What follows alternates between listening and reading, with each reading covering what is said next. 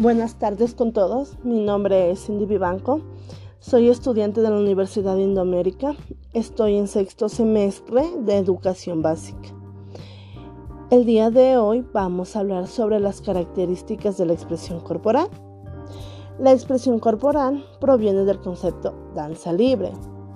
Es una metodología para organizar el movimiento de manera personal y creativa, constituyéndose en un lenguaje corporal posible de ser desarrollado a través del estudio e investigación de los componentes del movimiento del cuerpo propio y de los múltiples modos de estructuración del movimiento en el espacio y tiempo.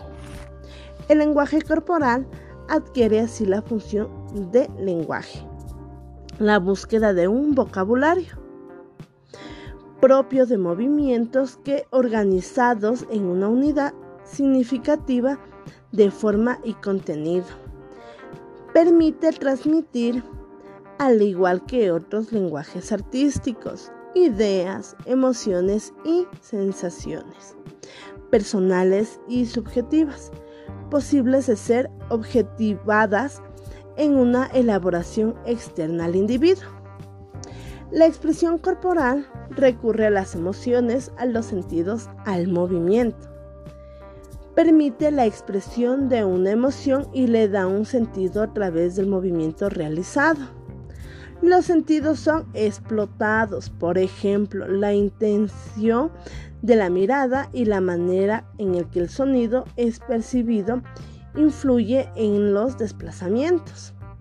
El movimiento del cuerpo no parte únicamente de una actividad física.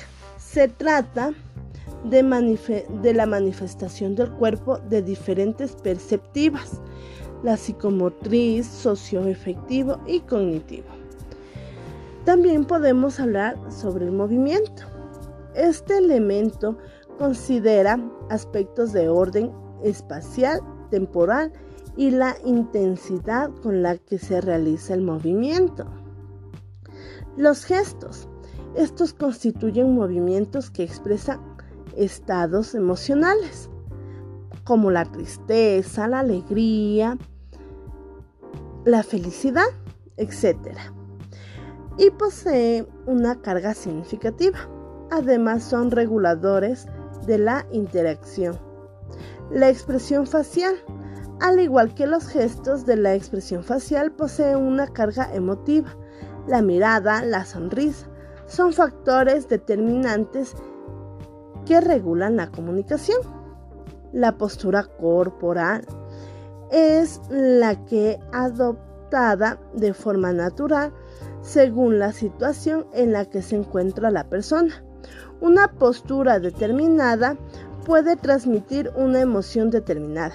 Por ejemplo, la postura hacia atrás significa desconfianza o inseguridad.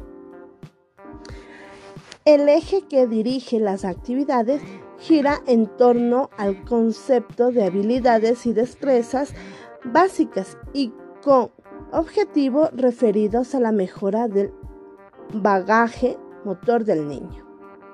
Gracias.